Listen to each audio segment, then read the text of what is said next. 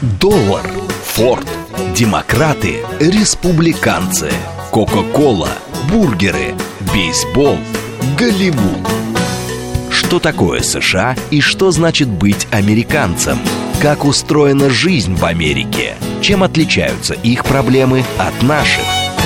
Об Америке без геополитики и военщины в программе Рафаэля Ардуханяна «Америка Лайт». Программа предназначена для лиц старше 16 лет. Добрый вечер, уважаемые радиослушатели. Радиостанция «Говорит Москва», передача «Америка Лайт». Меня зовут Рафаэль Ардуханян, я автор ведущей этой передачи. Как я уже анонсировал сегодня утром, сегодня мы с вами немножечко поговорим о заговорах, о теории заговора, о загадочных убийствах, которые сопровождают на протяжении уже более 40 лет такую очень заметную читу, политическую, семейную, конечно, читу Клинтонов. Я объясню потом, почему я именно тему эту выбрал сейчас, а, чтобы мы с вами обсудили. Потому что, во-первых, те данные, вот те сведения, которые я вам сейчас буду э, говорить по поводу именно вот этой читы, именно о Клинтон. Конечно, мы говорим сейчас о Хиллари Родден Клинтон и о Билли Клинтоне, да. Значит, то, что происходило, вот, так сказать, в их политической жизни, то количество очень загадочных смертей, которые, ну, совершенно не похожи на какие-либо случайные, знаете, так скажем, события, они, тем не менее, а, сопровождали вот эту читу и до сих пор, в принципе, сопровождают. Почему сейчас? Дело в том, что я неоднократно говорил, что э, сейчас в Америке наступает такое время, страна находится на изломе, и очень многие институты политические, вот мы с вами, я думаю, что не нужно быть особым специалистом, чтобы увидеть, как они работают, а вернее, как они не работают. То, что сейчас происходит в Соединенных Штатах Америки, в очень большой степени напоминает мне такую бандитскую хорошую разборку. Даже формальный статус бывшего президента Дональда Трампа и нынешнего президента Джо Байдена, это тоже беспрецедентно, потому что и тот, и другой находятся фактически под следствием. И более того, и члены их семьи. И мне кажется, что вот эти политические загадочные убийства, они нас еще ожидают. Я думаю, что это еще будет. Я неоднократно говорил, что меня очень беспокоит судьба, физическое причем состояние, ну не то, что не Джо Байдена, а Дональда Трампа и некоторых других людей, которые в той или иной степени пытаются сейчас повлиять на, э, так сказать, ситуацию в Соединенных Штатах Америки. Какая-то неведомая сила занимается, тем не менее, тем, что постепенно, постепенно, каким-то образом приучает американцев и всех нас, наверное, что сейчас дела будут решаться по-другому, что наступает определенный какой-то силовой, скажем так, период решения очень многих проблем. Я бы хотел, чтобы, и я еще объясню, почему я, так сказать, к этой теме сейчас возвращаюсь. Обратите внимание, сколько сейчас много ходит самых разнообразных, такой, знаете, вроде бы сопутствующей, вроде бы такой, знаете, рефренной информации по поводу устранения и нашего президента Владимира Владимировича Путина. Это постоянно говорится о том, что вот Путин, это вот он человек, конкретно физический человек, который мешает там чьим-то планам или это.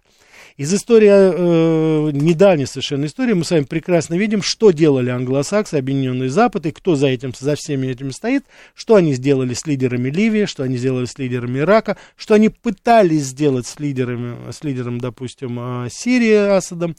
Мы с вами помним историю Куба, мы с вами помним, каким образом это было в Чили. То есть, в принципе, то, что я сейчас вам говорю, это не нечто такое, знаете, что называется, из воздуха взято. Это все было. Единственное, что мы с вами сегодня попытаемся это все суммировать и посмотрим на эту ситуацию немножко по-другому.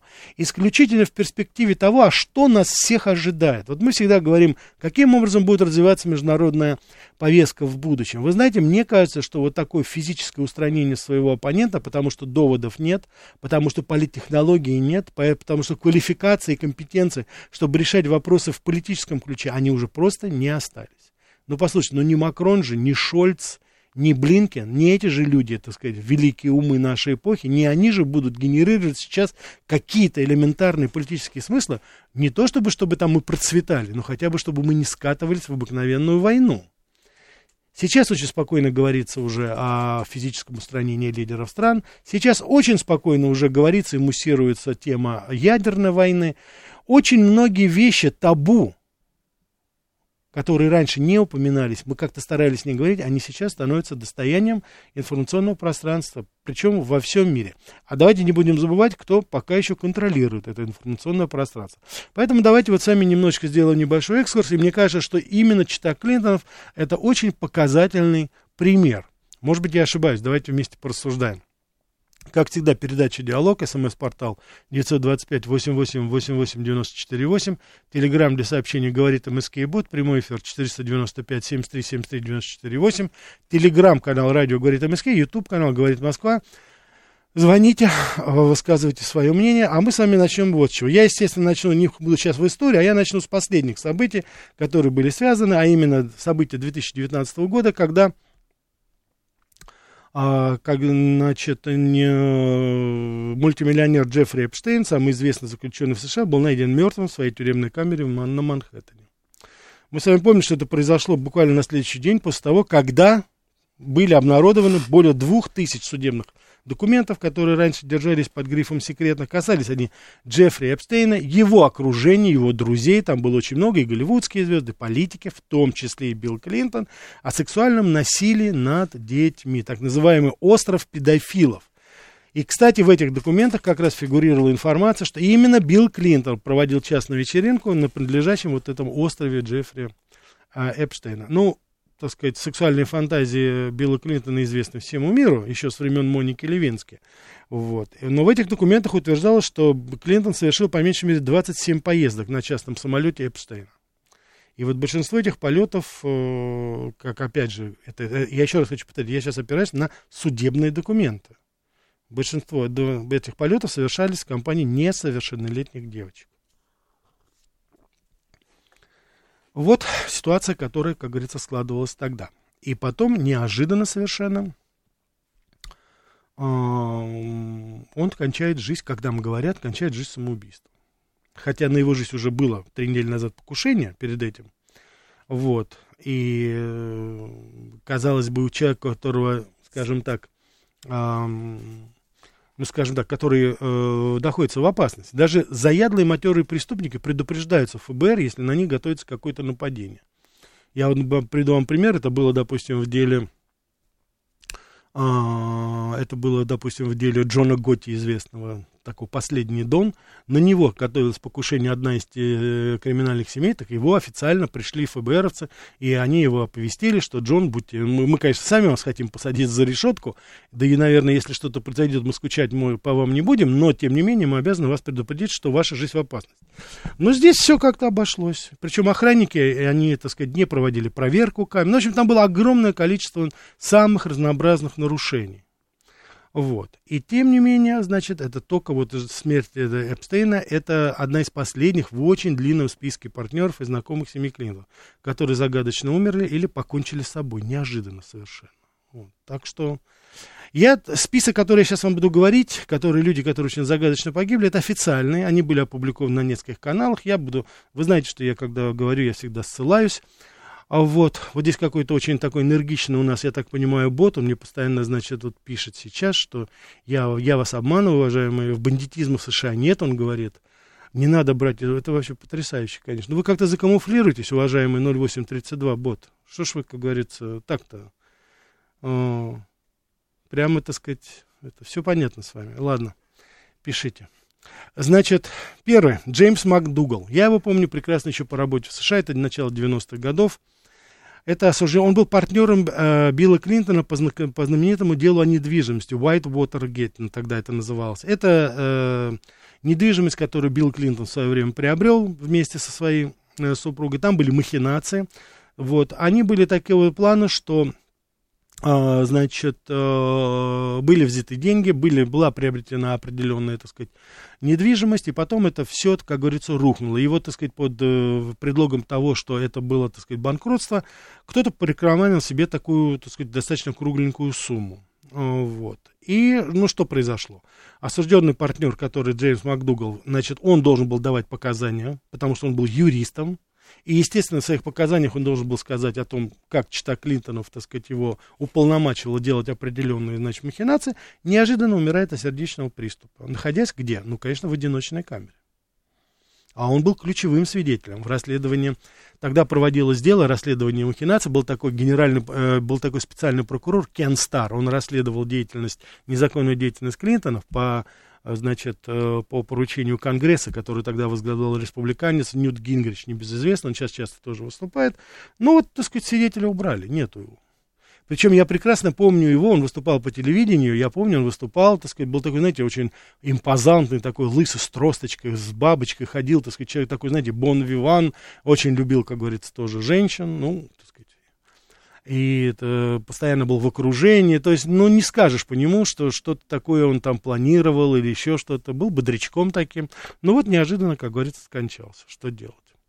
Мэри Махони, бывший стажер Белого дома, она была убита в июле 1997 э, года. Просто в кофейне в Джорджтауне, это прямо вот в Нью-Йорке. Убийство произошло сразу, это уже после ее убийства стало, э, произошло сразу после того, когда она собиралась обнародовать очередную долю, так сказать, э, истории о сексуальных домогательствах в Белом доме. Поэтому это было, могла бы быть та самая, знаете, капелька, которая бы перевесила в сторону импичмента Дональда Трампа. Я хочу напомнить, что Дональд Трамп постоянно, так сказать, когда он обращал, э, Дональд Трамп, извините, Билл Клинтон, когда говорил, так сказать, о своих, а, так сказать, похождениях, его, в принципе, не за это. Он просто постоянно говорил, что я этим не занимаюсь, я это никогда не делал. И когда приходили когда поднялась волна, так сказать, женщин, с которых он сексуально домогался, то он бы тогда получил, значит, э, был бы ему объявлен импичмент за ложь под присягой. Вот я хочу подчеркнуть, там никто не собирался учить морали даже президента, там, как себя вести, что делать в овальном доме, там, и так далее. Даже после того, когда была э, обнародована э, информация о Монике Левинской. Но он врал об этом, поэтому любое показание любой другой женщины, вне, независимо от этого уже, не Моники Левинской, потому что Монику Левинскую оболгали с ног до головы, и, что ей верить нельзя, и, там, и все-все, что с этим было связано. Но когда туда подключались другие женщины, то это могло бы сыграть свою роль. Кто-то остановил этот процесс вот именно таким образом. Так, давайте, у нас полная линия, сейчас возьму звонок. А, так. Да, слушаю вас. Так, извините. Давайте мы еще попробуем. Да, слушаю вас. Да, Алло, да. добрый вечер, Рафаэль. Да. Очень такая интригующая тема. Да. А, вот, и э, судя по потому, что вы уже начали говорить, понятно, что вы очень много, ну, информация у вас не просто располагаете, но вы это систематизировали под определенные выводы. Скажите, пожалуйста, вот э, семья Клинтон, ну, по-моему, ну, могу ошибаться, конечно, но у меня такое ощущение складывается, что более скандальной семьи, которая находилась на самых высоких эшелонах власти, в истории Соединенных Штатов не было. Uh-huh. Э, вот, и по, по, э, они постоянно выходят сухими из воды. Да, э, да, ситуации, да. когда э, любой другой уже бы точно ушел на дно политическое, по крайней мере. И вот возникает такое предположение, возможно, вы тоже разделяете, э, что кто-то очень крепко крышует эту э, семью для каких-то целей. Совершенно вот верно. Такая конспиративная, да, конспирологическая какая-то такая версия. Если у вас есть что на эту тему сказать, будьте добры. Конечно, мы об этом как раз и будем говорить. Спасибо большое. Вы немножечко, как говорится, предварили. Конечно, я бы к этому в конечном итоге приведу. Безусловно, есть очень и очень мощные, очень сильные покровители, которые делали очень большие планы, колоссальные планы ставили на читу Клинтонов. Это касалось и Билла Клинтона в свое время, и это потом уже касалось, конечно же, Хиллари Клинтон. Я думаю, что в 2016 году произошла своеобразная осечка. Настолько были все уверены, что Хиллари Клинтон, а Хиллари Клинтон шла с определенной, абсолютно конкретной русофобской повесткой. Я не знаю, не, не хочу, как говорится, спекулировать сейчас, но мне кажется, что э, Хиллари Клинтон это был, была бы президентом войны. Причем уже такой совершенно конкретной войны собственно говоря, на что ее и готовили. Но произошла осечка. Вот эта ненависть сейчас, которая... Вы посмотрите, с какой ненавистью сейчас, с каким отчаянием и ненавистью преследуется Дональд Трамп. Он спутал планы. И это не только планы, допустим, на должность президента. Нет. Гораздо важнее, что он спутал планы, то, что должна была сделать мадам президент. И что это было бы, что это могло бы быть, конечно, мы можем только догадываться, но поверьте мне, ничего хорошего это ни миру, ни нам не несло. Потому что мне кажется, что там были совершенно конкретная установка на то, чтобы развязать ну, по крайней мере, так сказать, конфликты, чтобы потом втянуть. Именно сейчас, вот я думаю, вот сейчас, последний момент, они это пытаются реализовать уже через Джо Байдена, но дело в том, что здесь, как говорится, Байден выставляет себя как посмешище, и сама, так сказать, вот э, политика, которую он проводит, неважно какую, она вызывает определенное отторжение и во всем мире, и внутри Америки. То есть они вынуждены пока считаться еще с этим, и я думаю, что вот здесь у нас как-то пробуксовка идет. Но планы были, они были связаны с читой Клинтонов, абсолютно точно и абсолютно конкретно на то, чтобы идти к горячему конфликту. Китай ли, Россия ли, не знаем. Но те люди, которые стоят за Клинтонами. Ну, собственно говоря, я не хочу, чтобы это была какая-то, знаете, секрет Полишинеля. Речь идет о транснациональных корпорациях, которые уже давным-давно контролируют доллар, контролируют информационное пространство, контролируют все крупные компании сетевые, так сказать, я думаю, вы же прекрасно понимаете, что там это тот же Брин или, допустим, Цукерберг, это, так сказать, исполнители они полностью по уши зафинансированы именно этими людьми. Кто это? BlackRock. Кто это? State Street. Кто это? Vanguard, Fidelity, JP Morgan. Вот реальные триллионеры, это реальные владельцы Америки. И они, собственно говоря, им не нужно, им не нужно, им не нужно сейчас ни в какой степени, чтобы, была, чтобы был мир. Обратите внимание, как они действуют для того, чтобы не допустить никаких переговоров о мире. Посмотрите, как они буквально за уши вытащили Зеленского с, за стола переговоров. Ну, в буквальном смысле вытащили. Посмотрите, что происходит на Украине, посмотрите, сколько людей гибнет из-за того, что мир сейчас не выглядит. Почему не выглядит? Если будет мир, значит будет, так сказать, спокойная ситуация, значит будет торговля, значит будет, так сказать, развитие технологий в Тихоокеанском регионе, значит Китай будет и Индия будут выходить на первое место, значит доллар перестанет быть мировой валютой, и вот эти все дутые активы, триллионы напечатанных долларов – которые сейчас у нас и на Америке, и у этих корпораций, они сдуются в одну секунду. В одну секунду все это сдуется в несколько десятков раз. А, соответственно, тогда будет потерян контроль над, собственно говоря, всем миром, который они сейчас еще пытаются контролировать. Так что давайте а, давайте мы будем с вами двигаться дальше. Значит, э, я сказал вам о Мэри Махоне в 1997 году.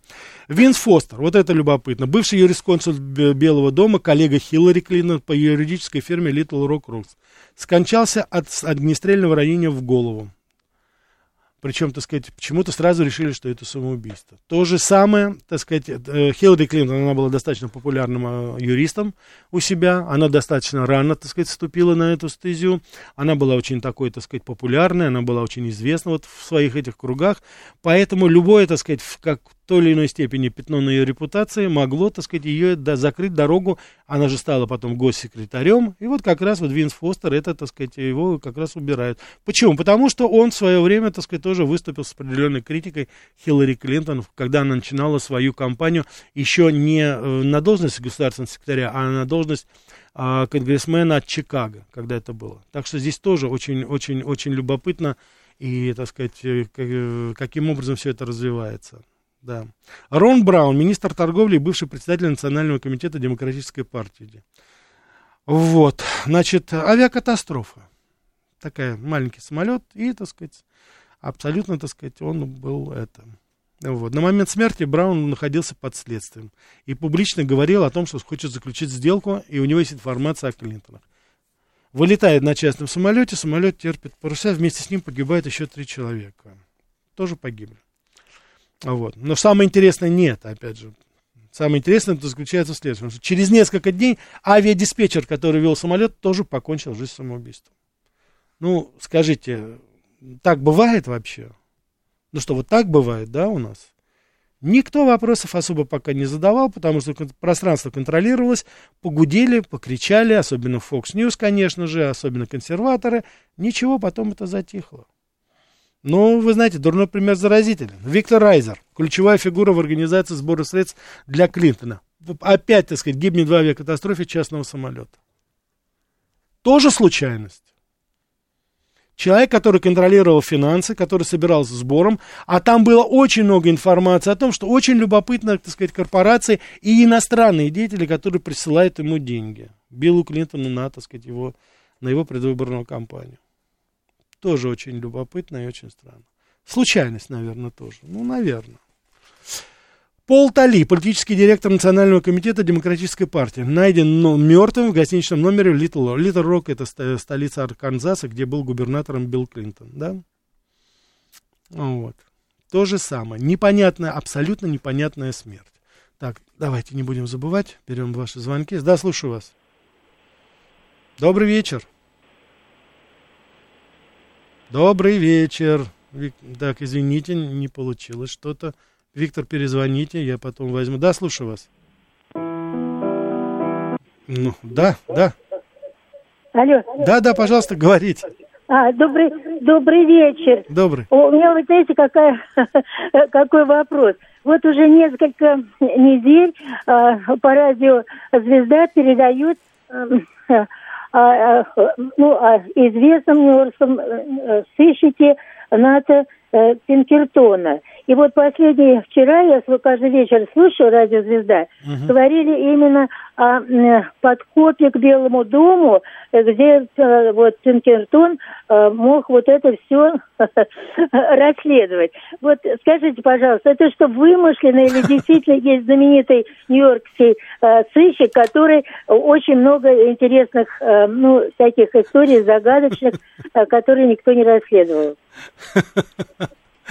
Ой, хорошо, спасибо, спасибо. Ну, вы знаете что, ну, над Питкертоне, знаете. Вообще, конечно, это, это, это действительно, так сказать, он единственное, э, он был действительно детективом, это конец 19 века, отсюда и название, так сказать, агентства Пинкертона это значило, так что э, в какой-то степени это уже, конечно, оно стало нарицательным, и э, все, что с ним связано. Но он действительно был, он я говорю, где-то в конце 19 века, в 1800-х годах он скончался, вот, э, насколько я знаю, и э, работал он шерифом, действительно, так сказать, был, был он. Но рассказы, которые вот э, описаны в литературе, это, конечно, уже связаны с его, как говорится, именем. И в очень большой степени это, э, я должен вам сказать, что это, конечно, уже был определенный вымысел. Хотя он, как многие говорят, был у истоков стоял секретной службы. Вот в Авраама Линкольне. В какой-то степени его персонаж вот был,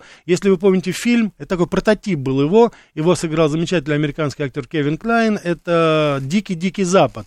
Уилл Смит и вот, так сказать, Кевин Клайн, они играли двоих, так сказать, федеральных агентов, и вот э, Кевин Клайн, он как бы э, прототип играл вот этого Ната Пинкертона. Он создал американскую секретную службу и даже как, в каком-то степени руководил ею. Это действительно так было. Но рассказы, которые были, они, конечно же, это уже, как говорится, вымысел, домысел. Но это то же самое, как там майор Пронин там у нас вот были, если вы помните, такие, тот же Штирлиц. Ну, именно нарицательные. Но, конечно же, прототипы, но они были, да, они были. Так что здесь у нас вопросов нет.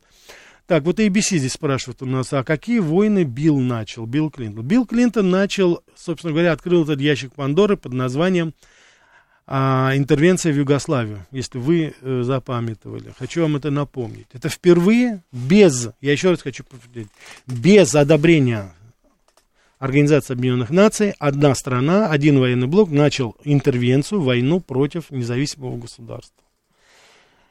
Ради одного этого стоило было приводить Билла Клинтона, ну, что называется, так сказать, вот к власти. Потому что после этого, как мы с вами знаем, Ирак, Сирия, Афганистан понеслось, что называется, поехало. Так что в данной ситуации, я думаю, что, может быть, и ради этого, тоже этого сыграло свою определенную роль. Так что вот смотрите сами, да. Но вот здесь просто у нас 0832. Зачем Хиллари, она же женщина? Вы очень странно рассуждаете. 0832. Очень странно рассуждаете. Но в любом случае, мы с вами обязательно продолжим после интереснейшего выпуска новостей. Давайте с вами послушаем, а потом опять поговорим о Клинтонах. Что такое США и что значит быть американцем? Как устроена жизнь в Америке? Чем отличаются их проблемы от наших? Об Америке без геополитики и военщины в программе Рафаэля Ардуханяна «Америка. Light». Добрый вечер, уважаемые радиослушатели. Радиостанция «Говорит Москва», передача «Америка Light». Сегодня говорим с вами о Клинтонах и загадочных смертях, и вообще в целом об этой чите. Она до сих пор играет определенную роль в политической жизни, как мы с вами прекрасно понимаем. Позвольте зачитать некоторые ваши тут сообщения. Вот, Григорий СПБ. Там Клинтон постоянно изменял Хиллари, она не подавала на развод. Ну, да, и, кстати, заработала себе очень большие, хорошие политические, так сказать, э, очки, потому что все ее жалели, и, с другой стороны, восхищались, что она, ну, вот, как бы не сдает своего мужчину, не отказывается от него. Так что здесь, как говорится, вот такой, так сказать, вот а, номер 13 пишет, имеет ли Чита Клинтон какое-то отношение к тем же BlackRock или Vanguard, какие отношения между корпорациями? Значит, я хочу сказать, что это вот тоже одни, э, там вот я как раз упоминаю людей, которые загадочно погибли. Дело в том, что после того, как Билл Клинтон отошел от дел, ну, то есть, когда он, так сказать, дослужил свой второй срок в 2000 году, они открыли с Хиллари Клинтон фонд Клинтон, он так и называется. Еще туда они, а, так сказать, взяли, ну, свою дочку Челси, она является исполнительным директором, по-моему, до сих пор. И этот фонд, который, так сказать, принимает, естественно, и существует исключительно на, на так сказать, пожертвования, так называемые, меценатов. И вот Wikileaks опубликовала определенные, так сказать, документы по этому поводу. Я надеюсь, вы понимаете, что там нет, допустим, такого, что вот именно BlackRock корпорация дает деньги там Клинтонам. Но через самые разнообразные организации этот фонд постоянно полный. И те, так сказать, исследования, которые проводит этот фонд по всему миру, а это и Ближний Восток, потому что вот в Викиликсе были, я помню, было, я одно вам приведу, я сейчас на память так вот не помню всех пожертвователей, но вот очень любопытно было как раз э, влияние Катара – они очень активно принимали участие в спонсировании этого э, фонда Клинтонов, но, как ни странно, Катар там работал вместе с, совместно с американскими компаниями. То есть там настолько запутанная схема, я думаю, даже опытному финансисту, а я таким не являюсь, сложно было бы разобраться, каким образом туда. Но этот фонд постоянно полный, этот фонд постоянно, так сказать, там есть средства, хотя, ну, Билл Клинтон, Хиллари Клинтон, они никакой должности не занимают. Уж казалось бы, ну, какой тут может быть там, от них польза или прок. Но я думаю, что это вот те люди, знаете, как вот иногда э, проштрафившихся политиков оставляют советниками. Кстати, не только в Америке, у нас тоже эта практика существует. Бывших министров, э, вот, их, так сказать, никуда не отпускают, держат рядом, чтобы, как говорится, в случае чего обратиться к ним. Так, давайте мы еще возьмем. Да, слушаю вас. Добрый... Рафаэль, добрый вечер, Ростислав. Ростислав, здрасте, да. Угу. Нашей легендарной Анне от меня от ее соседей на вилле уже нет озера привет. А про Клинтонов, вот про Хиллари уже давно высказывался имевший с ней деловые связи шеф российской фирмы Алмазов Голден Ада Андрей Козлинов. Он тогда буквально сказал, что она дуреха и что это очень на пользу Кремлю. А я вот вам предлагаю тему взять неизвестные нам деловые связи с Россией американской элиты. Там перед выборами всплыло, что сын Мита Ромни имел бизнес-связи с Россией. Вот нет ли у вас какой-нибудь старый элит на примете вот в этой теме? Было я понял. Интересно. Спасибо. Я понял, да. Ростислав, я, я знаю, о чем вы говорите, но я хочу вам сказать, что это вот то, что вы говорите о сыне Митеромни, это не, не, не подтвердилась эта информация. То есть официально, по крайней мере, это нет. Я не говорю, что этого не было, но официально это, я помню, так сказать, у меня была это вот э, момент этот в одной из передач, на другом ресурсе я это делал, и э, официально это не подтвердилось в конечном итоге. Поэтому я не могу сейчас сказать на все сто процентов. Эм, слухи пока ходили. Вот на, на этом уровне все это ограничивалось. Так, давайте мы еще возьмем. Да, слушаю вас. Рафаэль, здравствуйте да. еще раз. Здрасте. Вот хочу про Клинтона, но не про убийство, а про вот этот инцидент с Моникой. Вот uh-huh. я как раз тогда в Америке находился, это был после дефолта, там я решил на несколько лет уехать. И вот там во всех новостных каналах, во всех газетах, там эти фотографии этой Моники. Вот, если я приехал в США с пиететом некоторым по отношению к этой стране, то после вот этого события у меня было такое чувство, они там что, все куку, что ли? То есть uh-huh. это равносильно тому, что, ну, допустим, вот у нас Константин Усин Черненко писался в штаны, вот, и как бы это примерно то же самое, что по радио, то есть э, диктор говорит вот эту информацию, вот, на всю страну. Ну, зачем вот выносить ссор из избы, кому это надо было делать? Вот. У вас есть какое-то рациональное объяснение, почему вот такая информация вдруг... Я э, понял, я понял, да. Вы знаете, вы упомянули как бы, ну, немножко в суе имя Виктора э, и э, Константина Устиновича Черненко. Я хочу вам сказать такую вещь, что я не хочу сейчас обсуждать, какой он был политический деятель, какой генсек. Я просто хочу, чтобы вот вы приблизительно поняли, а, каким образом, вот моральная составляющая, да, этот человек, так сказать, женат был, у него, так сказать, крепкий брак был, это все, и вот когда он скончался, а его семья жила, так сказать, в доме вот в центре Москвы, и вот когда 90-е годы, когда консьержку нужно было нанимать, Тогда э, жильцы этого дома, они, значит, сбрасывались э, деньги, чтобы оплачивать консьержа, чтобы внутри сидел внизу и охранял, собственно говоря, да. Ситуация была тогда сложная в Москве. Так вот, семья, вдова Константина Устиновича Черненко, она не могла себе позволить заплатить деньги, внести в общую кассу, чтобы, так сказать, э, э, оплачивать услуги консьержа. А по условиям, значит, этого товарищества, я так понимаю, этого кооператива, если ты не можешь заплатить, то ты должен сам сидеть тогда там, дежурить какие-то дни. И она сидела, пожилая женщина, и дежурила, потому что она не могла себе позволить со своей пенсии. Вот как уходили генсеки. Не все, так сказать, были вот так, как это потомство Брежневу в свое время было. Вот у него это было вот именно так. У меня вот такие вещи вызывают, так сказать, уважение. Я это узнал уже после его кончины, после его смерти, и, так сказать, так что здесь, конечно, параллели проводить нельзя. А то, что вот здесь вот один из наших э, уважаемых радиослушателей пишет, так что же, Клинтон был извращенец? Да, конечно, был извращенец. Я не хочу сейчас смаковать эту историю с Моникой Левинской, но поинтересуйтесь просто. Если вам, естественно, если вам больше 18 лет, уважаемые радиослушатели, поинтересуйтесь, пожалуйста, и, так сказать, э, вы узнаете очень много интересного, каким образом и, так сказать, можно использовать простую сигару. Я вот так скажу, дальше, простите, не буду. Так, слушаю вас. Добрый, добрый вечер. вечер да, добрый вечер. Вы один из немногих, кто понимает Ярослава. Вы его прямо просто огромный молодец в этом плане. Кого, простите, понимаю, извините? Ярослава, Ярослава, когда звонит Ярослав, я Р- лично вот никогда, Р- я Р- никогда не... Ростислав.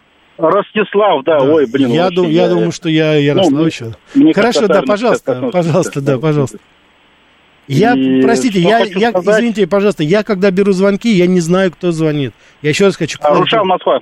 А нет, нет, я сейчас не об этом говорю. Просто я говорю, что я не выбираю звонки, и кто звонит, кто дозванивается, тот и имеет возможность высказаться. Так что здесь проблем нет. Пожалуйста, да, слушаю вас. А, по поводу вот, ну, так сказать, Черненко, да, я вот тоже очень много читал про членов Политбюро, и, и реально некоторые были аскетами полными по жизни. Конечно. Реально были. Ага. Я вот с вами абсолютно согласен. Такое невозможно, естественно, было в капиталистической и нынешней, и тамошней Америке тех годов. Да. Но гуляки были везде. Это мужской есть альфа-самец, он альфа-самец. Если он достиг чего-то, это, конечно, другая тема. Да. Но вот хотел вас спросить, вот в Америке, вот, да, вот, реально люди, вот мне вот просто сейчас живут несколько знакомых, говорят, там вот, например, в Центральной Америке, им вообще по, по, по барабану, говорит, кто у власти. Они просто живут и живут. Я понял, там. да. Хорошо, да. Вы знаете, спасибо. Значит, посмотрите, что у нас сейчас вот э, по моим, вот я постоянно, практически каждый день стараюсь быть на связи со своими э, друзьями, своими знакомыми оттуда. Значит, это было так. Это было так. Вот, наверное, все-таки до, э, до террористического акта вот в 2001 году, вот недавно была 22-я годовщина теракта в Нью-Йорке. Да, это было именно так. Да, был такой даже анекдот. У американца спрашивают, как дела, как жизнь. Он говорит, сейчас узнаем. Сейчас выйду из своего, так сказать, домика, поеду, значит, по дороге, на заправку заеду, посмотрю, сколько стоит бензин, и тогда скажу, как дела. То есть вот так вот они соизмеряли свое понимание того, как дела обстоят в их стране. У них это было просто. Сейчас, конечно, этого уже нет. Сейчас уже американцы прекрасно понимают, тем более после того, когда Америка, ну, влезла в Соединенные Штаты Америки, влезли во все мыслимые, там, немыслимые авантюры на этой планете, то, конечно, уже американцы вынуждены, они занимаются всем. Все знают имя Путина, Путина, все знают а, Асада, то есть кого не спроси, вот, и, конечно же, все знают товарища Си, как они его называют, да, так сказать, а, или Ши, как вот они, так сказать, произносят. Так что э, сейчас это уже все это меняется. Америка постепенно-постепенно интересуется этим, потому что уже, как говорится, нельзя так пренебрежительно, отстраненно вести себя на мировой арене. Это тоже определенный показатель изменений, которые есть. Так, давайте еще. Да, слушаю вас. Добрый вечер, Рафаэль Сергей Алексеевич. Да, Сергей Алексеевич, здравствуйте. Вы сказали, Хиллари Клинтон была бы президентом войны. Да. Вот такой вопрос возникает. Насколько должность президента США позволяет гарантировать э, запуск механизма войны? Какие условия для этого механизма, запуска его, должны быть? И можно, может ли сейчас Байден вот просто запустить этот механизм, и сработает ли он против России, разумеется, или нет? Ясно, да. Спасибо, Сергей Алексеевич. Значит, посмотрите, с моей точки зрения, что происходит. Если президент является э, ставленником, а он, естественно, является ставленником, не, э, так сказать, не абстрактно, так сказать, такой, знаете, э, Джокер, как вот Дональд Трамп, допустим, да, который неизвестно каким каком с горы свалился на политический истеблишмент, а вот именно вот этот президент, который полностью подконтролен, то в данной ситуации, конечно же, он выражает и будет делать то, что скажет его окружение и те люди, которые его контролируют. И, собственно говоря, Джо Байден даже это и не скрывает. Он говорит, там, мне попадет. Знаете, у него такие вот выражения есть, они проскальзывают периодически. Через самые разнообразные, так сказать, э, связи президент США, человек, который отдает непосредственно приказ, он, контр... он, так сказать, контролируется. Но не только он контролируется, контролируется и Министерство обороны, контролируются спецслужбы абсолютно все. Точно так же. Потому что сейчас министр обороны, он, так сказать, был до недавнего времени, и даже вот э, уже вступив на должность министра обороны, он был, так сказать, в совете директоров Райтон компании. То есть, понимаете, то есть здесь это все настолько переплетено, это не будет таким образом, что, допустим, кто-то позвонит Байдену и скажет, давай, начинай войну, а Министерство обороны не будет знать, э, значит, разведывательное сообщество не будет знать, государственный департамент, госсекретарь, Министерство иностранных дел не будет знать. Нет, это будет тотальное решение решение. Потому что люди, которые контролируют президента, они контролируют, естественно, все, всех остальных. Поэтому президент это просто формальная часть, которая должна, так сказать, выйти и объявить и сказать там что-то, что они там что-то хотят сделать. Так что без этого нельзя. И когда он будет это говорить, поверьте, рядом с ним будут стоять все вот эти вот, так сказать, люди, которые будут кивать головой и говорить, да, да, конечно, если мы сейчас что-то не сделаем, то тогда все Америке, так сказать, конец, и, так сказать, и так далее, и так далее, и так далее. Так что здесь это, я еще раз хочу, здесь тотальный контроль. Вот мы когда говорим, и я очень часто от вас, уважаемые радиослушатели, получаю информацию, где вы, ну я понимаю, вам не верите, ну что нагнетаете, ну прямо там вот контроль, ну вот все там якобы контролируется, да так вот именно так и контролируется, понимаете? И вот то, что сейчас у нас происходит, посмотрите взаимосвязь, допустим, разведсообщество, которое сейчас, ну, фактически взбунтовалось оно, так сказать, абсолютно не подконтрольно. И ЦРУ, и ФБР, они совершенно, так сказать, в разнос идут с каждой своей дорогой. Я уже вам неоднократно говорил о том, что даже на сенатских слушаниях представители спецслужб, в частности ФБР, вот директор Рэй, он просто отказывается отвечать на вопросы, и они проводят совершенно свою, так сказать, отдельную политику. ЦРУ занимается абсолютно своей деятельностью, которая не подконтрольна никому и ничему. В частности, возьмите эти биолаборатории, о которых мы с вами говорим. Ведь именно ЦРУ, я еще раз хочу повторить, именно ЦРУ заплатила деньги для того, чтобы увести так сказать, э, э, общественное мнение от того факта, что лаборатория вот в Ухане, которая разрабатывала вот этот, так сказать, ковид, э, значит, эту вакцину, не вакцину, вернее, а как вирус это как таковой, именно они это увели и якобы создали вот эту вот историю по поводу летучих мышь. Хотя там именно по заказу ЦРУ проводились как раз вот эти, так сказать, разработки. И Фаучи, вот сейчас Конгресс только-только подходит, это вот главный, как говорится у нас, вирусолог Америки, который, это человек, который полностью контролируется спецслужбами Америки и который врет постоянно. Посмотрите, вот на ютубах выложены, если вы знаете, английский, там выложены как раз слушания Конгресса, где сенатор Джордан, сена, сенатор Кеннеди, сенатор Тед Круз, они, так сказать, пытают уже этого Фаучи и спрашивают, он молчит как партизан, понимаете, ничего не может сказать, не говорит о том, что же это было. Это вся засекреченная информация, и только потихонечку через Wikileaks она проникает сейчас. Она, и еще раз я хочу повторить, я сейчас не вторгаюсь слишком глубоко в эту сферу, вопрос стоит в другом. Вопрос стоит в том, что действия спецслужб сейчас – за пределами Соединенных Штатов и внутри Соединенных Штатов не подчиняются исполнительной власти Америки. Вот об этом мы, так сказать, сейчас с вами в очень большой степени говорим. Существуют под силы, которые сами диктуют повестку. И эти спецслужбы, они прекрасно знают, кто настоящий хозяин. Настоящий хозяин это тот, который в нужный момент, даже без ведома Клинтонов, убирает людей, которые мешают их повестке. Если они взяли, если они хотят, если они решили, что Хиллари Клинтон, Билл Клинтон, Обама или там Байден, они, так сказать, проводят ту повестку, которую они хотят, они уберут любого, кто хотя бы в какой-то степени помешает их планам и, соответственно, будет там помешать, допустим, продвижению там вот этих людей, на которых они поставили. И посмотрите, что они сейчас делают с тем человеком, который вне системы. Посмотрите на Дональда Трампа. Посмотрите, что они сделают сейчас с Рудольфом Джулиани. Человек, который был супер популярен. Они его разорили в конец. Поверьте, они бы его убили, но просто слишком заметная фигура. Хотя, кстати, я еще раз говорю, что это даже и не факт, все это еще может случиться, по крайней мере, с Дональдом Трампом. Потому что Дональд Трамп, они в его лице нашли бойца, этот человек сейчас будет идти до конца, его рейтинг растет, и единственный способ его остановить, это физическое устранение. И мы с вами прекрасно знаем, я недавно делал передачу, вы помните, «Четыре загадочные смерти», в том числе Джон Кеннеди, Роберт Кеннеди. Это уже было. Это ничего такого, так сказать, нового я сейчас не говорю. Это было, и это будет, к сожалению. Я убежден, что это еще будет. Мы еще с вами будем это обсуждать. Помяните мои слова. Потому что политическая дискуссия в Америке как таковая, она уже закончилась.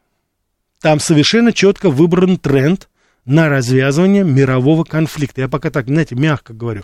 Почему я это говорю? Вот еще раз, пожалуйста, оцените мою логику. Если вы не согласны, конечно же, вы можете возразить те проблемы, перед которыми стоят сейчас Соединенные Штаты, и экономические, и финансовые, и социальные, и расовые, и, так сказать, самые разнообразные, так сказать, кризис института власти, они не в состоянии решить это нормальным политическим путем. Время упущено, ресурсов больше нет, и нет компетенции, как сейчас любят говорить, нет знания, нет, так сказать, профессионализма для того, чтобы их обойти. Нету э, Рузвельтов, Нету Кеннеди там сейчас, понимаете? Я имею в виду Джона Кеннеди. Нету этих людей, которые могли бы в нужный момент поднять и, так сказать, собственно говоря, ну вот попытаться решить эти вопросы. Америка залезает в долги, Америка, так сказать, упускает абсолютно, так сказать, свою территорию, у нее непонятно, что там происходит. Америка пошла в разнос со своей, так сказать, вот этой гендерной политикой. Они не знают, что это делать. Поэтому только крупномасштабная война смоет вот все грехи, которые сейчас там накопились. Только это. И в этой войне они не пощадят никого. Я не говорю там о нас, я надеюсь, мы готовы, и Китай это. Они не пощадят и Европу, и своих, так сказать, ближайших союзников. Потому что по-другому Америка уже решать свои вопросы не может. Но не надо быть финансистом, уважаемые радиослушатели, чтобы представить себе, что там по разным оценкам от 32 до 37 триллионов сейчас в долг Соединенных Штатов Америки, при их даже самом радужном таком, так сказать, валовом продукте это 20 триллионов. Причем 20 триллионов, из них 8, 70-80 процентов это услуги дутые, абсолютно дутые, так сказать, деньги. И в этой ситуации, ну как она будет решать? Ну это же не, эти долги не отдаются, их никто не отдаст. Понимаете? Так, давайте его еще возьмем. Спасибо, у нас полная линия. Слушаю вас. А, добрый вечер. Добрый. Знаете, э, США, понятно, готовы таскать каштаны из огня чужими руками или воевать со слабым соперником. Но, согласитесь, все-таки США и, и Клинтон, э, Хиллари, Обама, Салливан, Блинкен, они боятся прямого военного столкновения с Россией. Э, вот с одной стороны.